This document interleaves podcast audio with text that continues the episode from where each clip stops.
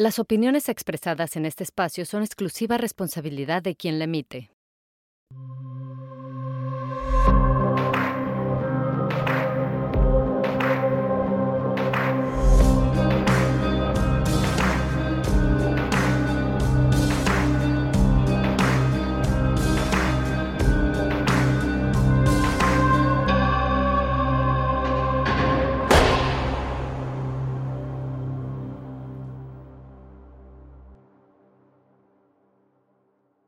Gaby, contigo quiero hablar de muchos temas porque tú eres eh, un caso que quiero que se ejemplifique allá afuera. Cuando Reinserta hace la ley eh, de maternidad en prisión, hacen una modificación en algo que habíamos escrito nosotros, que era que cualquier mujer en prisión tenía derecho a tener a su hijo hasta los tres años en prisión con ella. Eh, esto se hizo bajo toda una premisa que tiene que ver con pues, el desarrollo del menor y el apego materno-infantil. Y nos los cambiaron eh, en diputados eh, y modificaron esa frase a que el niño debe de nacer en prisión para poder quedarse con, con, su madre. Lo cual es un absurdo porque va en contra del desarrollo del menor. Porque ¿qué pasa con esa mujer que lleva dos meses, un mes, 15 días de haber parido y que lo separan de esa manera de sus, de sus menores al momento de la detención.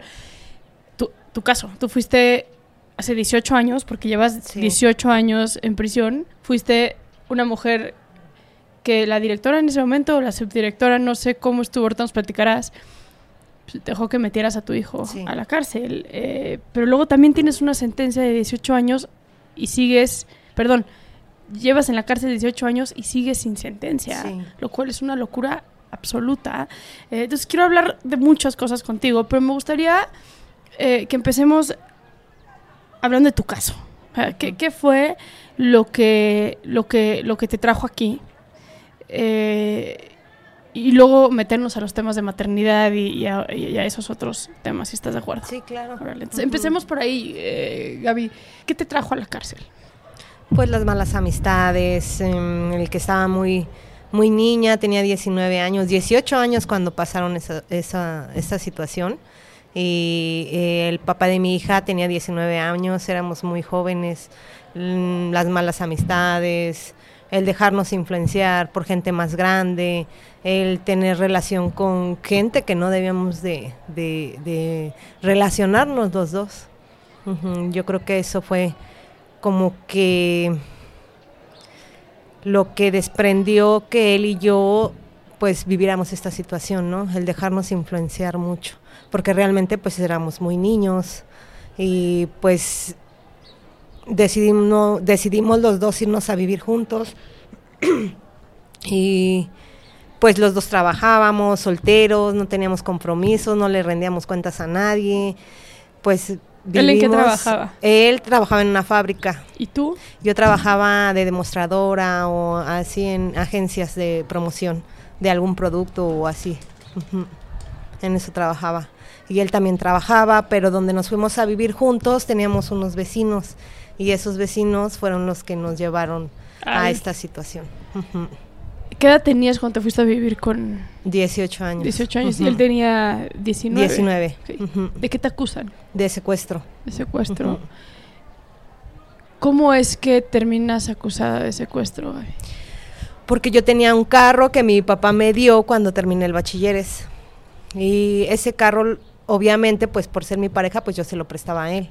Y él se empezó a involucrar con dos personas más grandes que él y lo empezaron a, llevar a trabajar y vio el dinero fácil y pues... Cuando dices trabajar te refieres a secuestrar. Ajá, pues no realmente a secuestrar porque ellos trabajaban de otra manera. Eh, que era que utilizaban sus charolas para, para de, de, policías y de ahí extorsionaban a la gente. ¿Eran policías realmente? Sí. Dos de ellos no. Los dos de ellos eran policías. ¿Y los otros no? No. No los vestían como como policías. Y así trabajaban ellos. Hoy están en la cárcel, esas personas también. Todos. Entonces, se personaban con alguien como policía. Sí. ¿Y qué, qué hacían? Em, por ejemplo, si sabían que tú robabas, iban y te detenían y, y te pedían dinero para dejarte ir. Eso es a lo que se dedicaba. Ujú. Extorsión al Es- final del, del día. ¿Tú sabías que esto estaba sucediendo o cómo te das cuenta que esto está sucediendo? Pues sí sabía eh, en esa situación, pero ya en otras situaciones de secuestro no ignoraba, porque pues ya él hacía sus cosas aparte, ya llegaba conmigo, me daba dinero y pues yo lo más fácil, ¿no? Era recibir dinero y pues por eso estoy aquí. ¿Cambió drásticamente tu vida Sí, económica? mucho. Sí, mucho. O sea, cuando él empezó a, a dedicarse a esto, Sí, pues muchos lujos, mm, dinero mal habido, tú sabes, se va rápido. De alguna manera, ¿cómo, cómo te sentías de, de- de recibir dinero que sabías que venía de... O sea, ¿cuál era la conciencia que en ese momento No, en tenías? ese momento yo creo que no tenía conciencia. Estaba muy, muy pequeña y muy cegada por, por el dinero y porque, pues, de joven todo se te hace fácil, ¿no? Dices, ah, pues sí, que me dé unos zapatos, que me dé tenis, que me dé carro, que me dé esto, que me... no piensas en lo que puede pasar. Ya después tienes más, un poco de más conciencia, ¿no? De la situación, hasta que llegas aquí. ¿Qué crees que, que carecen las personas que se involucran directa o indirectamente en delitos que no tienen esa conciencia o que no tienen ese pensamiento? Yo creo que, que se carece de límites, ¿no? El que no sepas o que no te hayan dicho nunca no. O el que tus padres no te hayan dicho, esto no se hace por esto. ¿Sí? ¿Valores? Valores. O a veces te los dan y tú simplemente no, no te gusta. Eres rebelde, no lo haces. Yo creo que ese fue mi caso. Yo siempre fui muy rebelde, em, siempre como que no me gustaba hacerle caso a mis papás. Era lo contrario que ellos me decían no, ah, pues yo sí, sí yo lo hacía, porque yo quiero hacerlo. ¿No? Y a veces como padres pues te dan la educación, pero pues tú te forjas diferente. ¿Por qué? No lo sé, pero eres diferente. ¿Cómo es que te terminan involucrando a ti en un secuestro? ¿Cómo llegas a la cárcel por secuestro tú? Yo llego aquí a la cárcel por el carro que me da mi papá, estaba mi nombre, obviamente. Y en un operativo detienen a tres personas en flagrancia, en una supuesta flagrancia que hacían en ese tiempo montajes. ¿De qué eh, año estamos hablando? eh, estamos hablando en el año 2004. Ok. Me estaba a cargo el procurador Genaro García Luna. Ujú. Que hoy está, por cierto, que hoy en la está cárcel en detenido. Unidos. Exactamente. También lo de la francesa, muchas situaciones en ese tiempo. Entonces, este, ¿Cómo fue la fragancia? Bueno, la a, supuesta... Ah, a ellos, lo- a una de ellas la detienen afuera de la de, de la avenida de la una como si una avenida antes de llegar a la casa de seguridad, Donde tenían a la víctima. ajá, donde tenían a la víctima, a ella la detienen con su hijo y dos personas más y los llevan a la casa. Ok. y ya los involucran ahí. Y a ella la torturan, eh, sufre de violación eh, en frente de su hijo, muchas situaciones que ahora ya sabemos que pues le sucedió, porque ella mucho tiempo cayó eso también. O sea, ella está aquí ahorita Sí, contigo. ella está aquí. Y ella la violaron enfrente de su hijo, ¿de qué edad? Sí, de siete años.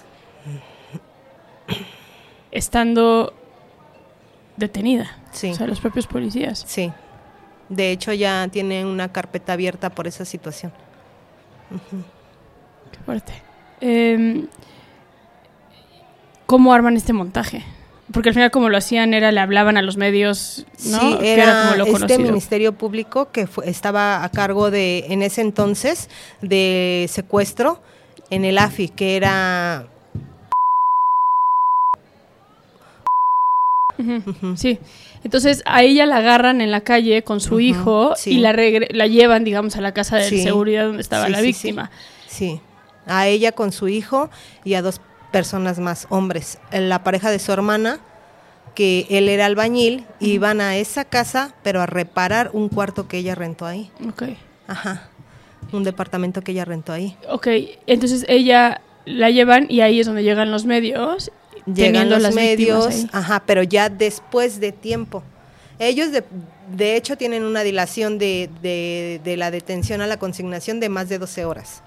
Entonces en ese tiempo pues arman un show. Ahí llegan medios de comunicación, llega periódico, llega la policía y un show. Y entonces fue como los detienen a ellos. Y ¿Ahí estaba derivado- tu pareja? No, no, no, no. Derivado a la declaración de ellos, obviamente coaccionada por tortura, sale mi nombre. Y nada más por el Gabriela me detienen a mí. Ahora, ¿cómo sale tu nombre por ellos? ¿Y ¿Cómo te llevabas tú con ellos? Porque ellos dan la dirección de los abuelos del papá de mi hija. Y ellos llegan allá, pero preguntando por un chino. Y el chino estaba precisamente en el carro, Jorge. Y como era muy joven, los afis llegan y le dicen, ¿dónde está Jorge? Y él les dice, pues no sé, no sé dónde está, ¿cómo no? Este es su carro. o sea, Jorge, tu pareja. Jorge, mi expareja. Ahora, ¿cómo Ajá. dan tu nombre? Porque los mismos AFI sacan el, el tarjetón del carro, Del carro. y se lo llevan. Por o sea, tu coche nombre. estaba en la casa de seguridad Sí, en ese no, momento. No, no, ellos, lo, las personas que agarraron en flagrancia, que son dos, Sí.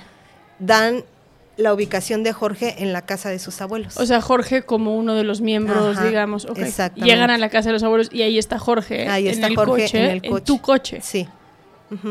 Y toman el tarjetón del carro y lo dejan ir. A él. Lo dejan ir a él. ¿Y luego qué pasó? Luego nosotros pues vemos obviamente esa situación y Jorge de esa situación me dice, ¿sabes qué? Vámonos porque pasó esto, me explica la situación y nos vamos. Nos vamos a Celaya. ¿Qué pensaste Y, cuando te dijo eso? Pues me dio mucho miedo y ya en ese entonces yo ya estaba embarazada. Entonces... ¿Cuántos me- meses tenías? Tenía un, dos meses de embarazo. Tenía dos meses de embarazo y me da mucho miedo. Mis papás ven a estas personas, sus papás de él, y dicen, no saben qué, váyanse. Váyanse, porque obviamente como supimos que estaban buscando a Jorge, pues nos fuimos. Regresamos a un departamento que tenía su papá. Eh, doy a luz ¿Después de cuánto tiempo? después de Siete meses. nueve meses, casi ocho meses. Ujú. Doy a luz, Regresan a la Ciudad de México. regresamos a la Ciudad de México. Bueno, no exactamente a la Ciudad de México, pero sí al estado, cerca. Doy a luz, pasan dos meses, registro a la niña y por el registro de la niña me ubican a mí.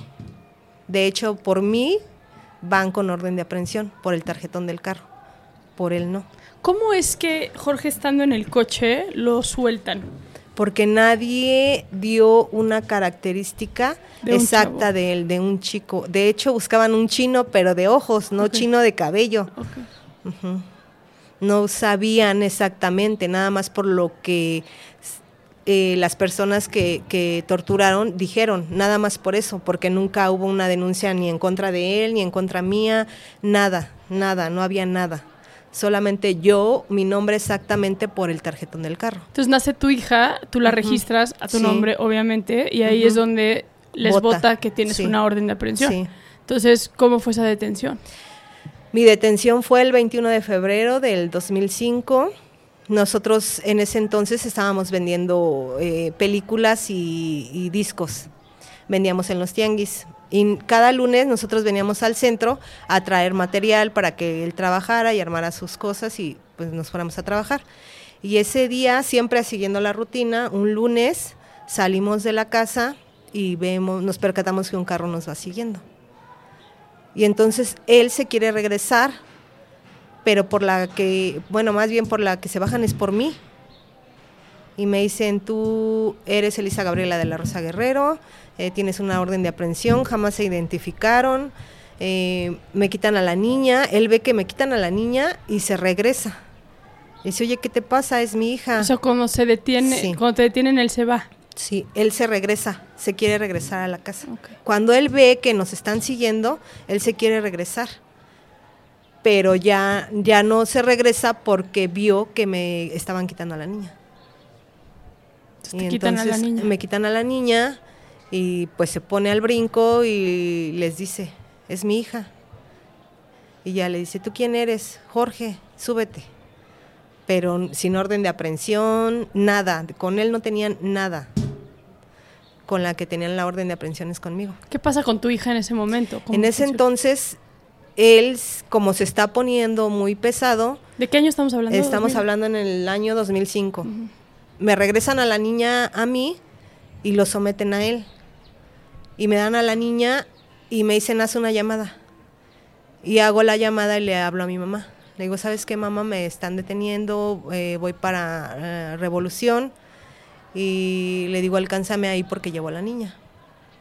Sí, de hecho mi mamá llegó donde a mí me certifican, llego a, Re- a Revolución, me certifican e inmediatamente me tenían que traer para acá. Tu mamá ya sabía que tú tenías una orden de aprehensión. No, no, en ese Se le momento yo le dije, sí. Y en ese momento tu hija estuvo contigo todo el tiempo. De que me detuvieron hasta que Sí. llegamos allá, sí. Después me la quitan porque ya me tenían que traer para acá. Jamás le entregó una autoridad, pues sí, de, de algún menor. Siempre a ellos. Y ellos utilizaron a mi hija para torturar a Jorge. Cuéntame un poco de eso. Mm, pues la niña tenía dos meses y lo que me cuenta Jorge en ese entonces, que cuando me quitan a la niña, a él se la quita una AFI. Y le empieza a decir obviamente groserías y ahora sí, cabrón, y me vas a decir la verdad y si no tu hija va a sufrir las consecuencias y la chingada. Y de hecho sí le dieron dos nalgadas a la niña y empezó a llorar, pero gracias a Dios en ese momento llegó mi mamá y ya no pudieron ah, hacer nada porque pues mi mamá siempre oyó a la niña y se puso muy mal y en ese momento se la entregaron. Y pues ya lo torturaron a él, pero de otra manera. Y ahí empieza el sufrimiento de mi bebé. La pesadilla. Sí, En ese momento tú estás separada de Jorge, sí, de mi hija. De tu hija, tu mamá Sí. tiene a tu hija. Tú ya sabías de qué se te acusaba, ya... Pues tenía la idea, pero no realmente. Yo pensé que me iban a acusar de robo, porque en el carro, pues obviamente yo sabía que, que robaban, no que secuestraban. Y O sea, Jorge nunca te dijo No, que había una no, persona no, secuestrada. No, no, no, no, no. de hecho, él, él dice y, que no, que él no, o sea, nunca secuestró a nadie, que sí hacían otro tipo de cosas, pero que no secuestró a nadie. Y pues el llegar aquí, el que me hayan quitado a mi hija, el que ya no estuviera yo en ese entonces con él, el que pues ya no ver a mi bebé, porque era una bebé. Sí, es una, era una cosita de... Eso es muy fuerte. Finalmente, amamantando, sí, y yo no pensaba que si que si me iba a quedar mucho tiempo, que no no no me pasaba nada en la cabeza más que ella. Y pues la verdad mi mamá me ayudó mucho porque mi hija nació pesando 3 kilos 800. Y pasa una semana que yo estoy aquí y mi hija baja demasiado de peso. Y no quería tomar ni fórmula, nada, Estaba acostumbrada a... al pecho, puro pecho. ¿Y, y ahí tú ya te habías cortado, ¿se te había cortado la leche o estaba...? No, no, porque mi mamá me traía a mi hija desde las 8 de la mañana. Venía mi mamá y se paraba aquí afuera y le suplicaba que dejaran pasar a la niña Para que comiera. para que pudiera comer. Porque mi hija sufría mucho porque no, no tomaba ni en gotero ni en, ni en jeringa. Entonces mi mamá estaba muy desesperada a ver cómo la niña no, no quería comer nada. Y, y tanto era el llanto de mi hija que de hambre que la dejaban pasar. La dejaban pasar, la dejaban ingresar a las 8 de la mañana y me la dejaban salir a las 2 de la tarde. En ese entonces estaba la licenciada Adriana en COC, la licenciada Magda, el licenciado Saúl, mm, mi mamá, muy insistente todos los días aquí mi mamá con mi hija. Ellos son los que me ayudaron a, a ingresar a la niña. ¿Cómo es que que se hace esto de meter a la, a la bebé? ¿Cómo logras eh, que te dejen a la bebé aquí adentro cuando no nació tú estando privada de la libertad? Pues eh, primero trabajo social realmente verificó que la niña no, no comía nada más que pura leche materna y que la niña había tenido un, descontrol en, su peso porque fueron 15 días en que la niña pesaba ya dos kilos porque ya no, no comía como debía de ser. Entonces, el que mi mamá ah, estuviera aquí desde las 8 de la mañana y que no se iba si no la dejaban pasar, porque la niña desesperada, eh, que tenía mucha hambre, y los licenciados viendo esa situación, pues fueron los que me ayudaron. Eh, metí un escrito, se pasó ante consejo. Primero mi hija me autorizaron que pasara a lactarla de 8 de la mañana a 8 de la noche. Pasaron así tres meses. Después metí otro escrito para que me dejaran ingresar a la niña. Y pues una licenciada igual de Derechos Humanos, que en ese entonces casi no existía eso, pero también eh, insistió mucho. Me ayudó mucho esa licenciada también, la licenciada Magda, que esa, ella era encargada de menores de trabajo social. Eh, también insistió mucho. em, y pues ya me dejaron ingresarla por seis meses. Y después de que se cumplieron esos seis meses, vieron la evolución de la niña porque siempre estaban muy al pendiente aquí, como que de ese caso porque ella no había nacido aquí. En ese Entonces, momento, hace 18 años, ¿cuántos niños habían aquí en no, Santa Marta? Eran como 20, yo creo. Muy poquitos. No había ni área de mamás. De hecho, yo me dormía con mi hija en el piso. Porque no, eh, te digo que no existían ni derechos humanos, no había así como que algo que los protegiera, así como cuando entraste tú, que ya modificaron el área de mamás y muchas cosas que, que has ayudado, pues en ese entonces no había nada. Y pues lo único que, que logramos fue que la niña me la autorizaran por tiempo indefinido. Hasta que ya dejé yo de lactarla, mi hija cumplió dos años y pues por las situaciones tan precarias que había aquí, pues ya decidí sacarla. Fue una decisión propia. Sí, sí. ¿Cómo, ¿Cómo fue la relación con Jorge a partir de este momento, de esta detención? ¿Él lo llevan a qué reclusorio? Al sur. Al sur. ¿Lo, ¿Hablas con él? ¿Vuelves No, a- en ese no, ya momento? No, no, no, porque él, mm, cuando yo decido dejarlo a él, em, pues él decide también, pues alejarse de su hija. Y pues mejor, así. Mejor que no estorben. Sí, mejor. Eh, Jorge en ningún momento abogó a tu favor. No, no, Nunca declaró que tú no tuviste nada que ver. no tampoco. ¿Sabes por qué? O por culero ya. Pues sí, así son.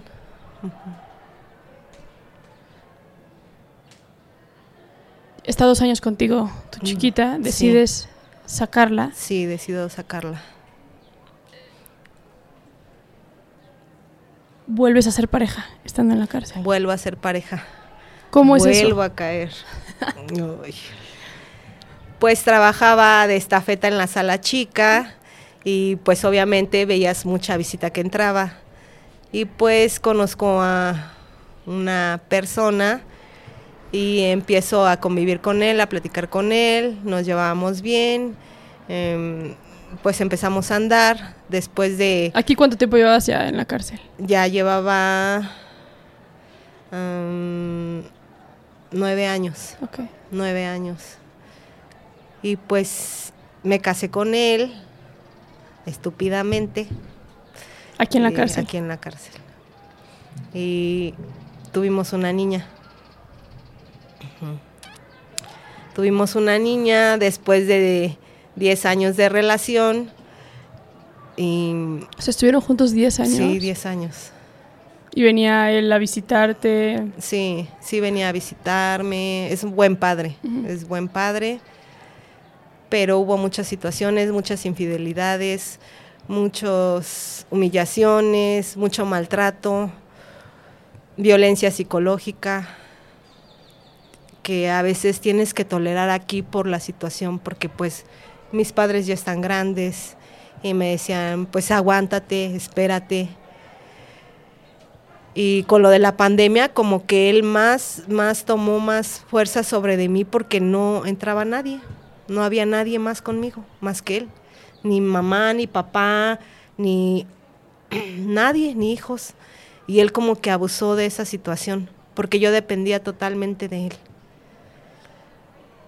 Y ahí fue cuando más él abusó de ese poder que tenía, porque a pesar de que pues mi hija estaba bien, siempre como pareja tienes problemas, ¿no? Y más situaciones, y más nosotras porque estamos en, en una situación muy diferente a ellos, ¿no? Y abusan de eso, de esa capacidad que tienen. De, esa, vulnerabilidad en la cual están ustedes al estar privadas de la libertad. Exactamente. Porque aparte aquí hay que decirlo, la gran mayoría de las mujeres, y no nada más aquí en Santa Marta, en la Ciudad de México, en todos los reclusorios de, de este país femeniles, mm. la gran mayoría de las mujeres están abandonadas. Entonces, si tú tienes la fortuna de tener una pareja que viene a verte y demás, pues casi que se toma como yo soy afortunada, ¿no? Que alguien me viene a ver o que alguien me, me, me quiere o que tengo esto. Eh, y eso no necesariamente es lo correcto. No, no es lo correcto. O, somos tan, tan permisivas, ¿no? Que nos dejamos, pues sí, perdemos muchas cosas como mujeres. Y no debe ser así porque, pues finalmente yo dije, bueno, ¿qué, qué aguantas si siempre has trabajado? Siempre has salido adelante. Estando él o no estando él. Porque había ratos que se tomaba, se enojaba y se iba, y le valía madres, ¿eh? Un mes, dos meses no venía y le valía si yo comía, si hacía. Dije, bueno, qué necesidad de estar en esa desestabilidad como persona. La única que se hace daño soy yo. Claro. Entonces decido yo dejarlo. Para ese entonces no habías tenido a tu bebé. Ya, ya, ya, ya Elisa ya había salido de aquí. ¿Cuántos años tenía Elisa? Elisa los seis años, ya seis años ya los había cumplido, ya decido yo... Y entonces también me imagino que te manipulaba mucho con la niña. si él dejaba de venir... No me la traía. No te la traía. No, no me la traía. Si yo no hacía lo que él quería, la niña. Siempre la niña. Y pues ahora es así. Ya lo dejé, ya no estoy con él. Tiene un año o dos meses que no estoy con él y ya no la veo. O sea, llevas un año dos meses sin ver a tu hija. Llevo, me la mandaba al principio, ahorita ya llevo cuatro meses sin ver a mi hija. ¿Hablas con ella? No me la deja, no deja. ¿Qué te dice? Se enteró él que empecé a conocer a una persona y no, ya no, ya no me la quiso mandar, que decidiera que eligiera entre él o la otra persona con la, con la que estaba yo conociendo. Yo hablé con Elisa, le dije, solamente debes de aprender, hija, a respetar mis decisiones y las decisiones de tu papá, sus amistades y mis amistades. Y él se enojó mucho y ya no, de plano ya no, no me deja ni escucharla. La niña está muy manipulada por él. Obviamente su papá está con las 24 horas con él y yo no sé nada de ella. Sé porque mi hija la grande se comunica con ella, pero cuando quiere le contesta o cuando la deja él le contesta. ¿Con quién vive tu hija la más grande? Con mis papás. ¿Con ¿Qué edad tiene ella? 18 años. Tiene 18 años. ¿Y Elisa cuántos tiene ella? 10. 10. Sí. Qué complejo uno, la manipulación de este hombre eh, que te priva de ver a tu hija, de tener con, contacto con tu hija por un tema de celos al final eh, del día, del derecho que tú tienes de hacer tu propia vida, eh, rehacer tu, tu, vida. Y no sé cuántas mujeres no están en una situación parecida aquí adentro, donde desafortunadamente las cuatro paredes de esta prisión les complica la maternidad en ese sentido. ¿Y qué crees que cada cada infidelidad que él me hacía a mí, me equivoqué. ¿Qué hago? Me equivoqué. Entonces yo siempre tenía que vivir con sus equivocaciones de él. ¿Y yo dónde quedaba? Entonces si yo lo hago, es malo. Machista. Exactamente. Pero él sí lo podía hacer. Pero la diferencia de él y yo es que yo decidí dejar una situación y él no. Él siempre le gustó jugar y a mí no. Y él se desquita con la niña. Y yo creo que es de poco hombre, de un patán. Y más él sabiendo la situación que yo estoy. ¿Tus papás tienen contacto con tu hija? Mm, a veces, a veces cuando la niña les contesta. O sea, es cuestión de suerte, Sí. básicamente que no sea el papá el que conteste el teléfono. Sí. ¿Cómo es tu relación con tu hija la más grande? Ay, mi hija la más grande, ¿qué te digo? La verdad es que Naomi es una jovencita ya muy guerrera siempre, siempre. Es una niña que ya va a la universidad, ya es su último semestre, ya eh, va a salir y tiene pase directo a la UNAM. Es una, no una excelente, pero sí es buena estudiante. Em, no me da problemas, no sale. em, tengo una buena comunicación con ella. Mamá esto, ella es totalmente dependiente de mí. Yo trabajo para ella. Em, ¿Trabajas aquí adentro? sí, yo trabajo aquí. Tengo un puesto de café. Y pues yo vivo aquí por ellas. Ellas son mi motivo. El, el que yo esté aquí tanto tiempo ha sido por ellas. ¿Cómo es que llevas 18 años sin una sentencia? O sea, ¿cómo es que eso es posible? Pues sí es posible. He agotado muchos medios, he metido amparos, he metido separación de autos. Déjame, voy a hacer un paréntesis Ajá. para la gente que nos está escuchando, el explicar puntualmente qué implica 18 años sin- sin sentencia. Eh, cuando tú entras a la cárcel estás en algo que se llama proceso, Claro. que es el periodo en el que estás hasta que se te dicta una sentencia, que es Sí. cuando se te determina culpable Sí. de haber cometido un, un delito y en ese momento se te dicta la sentencia, que es el tiempo que se te da, Sí. que tienes que cumplir eh, por el delito que cometiste. Sí, claro. Tú llevas 18 años en proceso, o sea, Estoy compurgando una pena que aún no tengo. que no tienes. O sea, Sí. tú ante la ley eres inocente, Sí. pero llevas 18 años Aquí. en la cárcel. Y ¿Cómo, ¿Cómo es que eso es posible? ¿Qué ha pasado? ¿Por qué se ha complicado tanto el juicio? Pues primero porque ellos están, de dos de ellos, los de la flagrancia, los mandan a un penal de máxima seguridad. Y antes, pues todo era por exhortos. Ahorita ya hay videoconferencias, pero antes era por exhorto y el exhorto tardaba uno o dos meses en llegar, o sea, una notificación cualquiera. Después los Claro, no periodos había de la pruebas, tecnología que había exactamente. hoy de hacer Ajá. las videollamadas y Ajá. demás. No, pero ahorita aunque la haya, ¿eh? les Sí, vale. sí, Sí, sí. les vale. Eh, para un testigo de oídas para que fuera a ratificar un parte de informativo del AFI, que él fue el que según le dio información de una casa de seguridad, tardaron siete años en buscarlo. Y así se fueron siete años ¿Cómo, buscando. cómo? Necesito que repitas Ajá. eso porque no lo puedo ni creer. O sea, tenían que informar, notificar a alguien Ajá, y se tardaron siete años. siete años en buscar un homónimo. Porque este person esta persona se llama Martín Pérez. Y entonces, este señor que dio la información que según nosotros vivíamos en la casa de seguridad, eh, nunca existió. Porque tenía mil homónimos. Y, según a cada eh, persona que se llamaba igual, le mandaban, pues sí, para que se fuera a presentar a ratificar el parte informativo que él había dado, donde según él, nosotros vivíamos en esa casa. No, no existió. Nunca existió esa persona.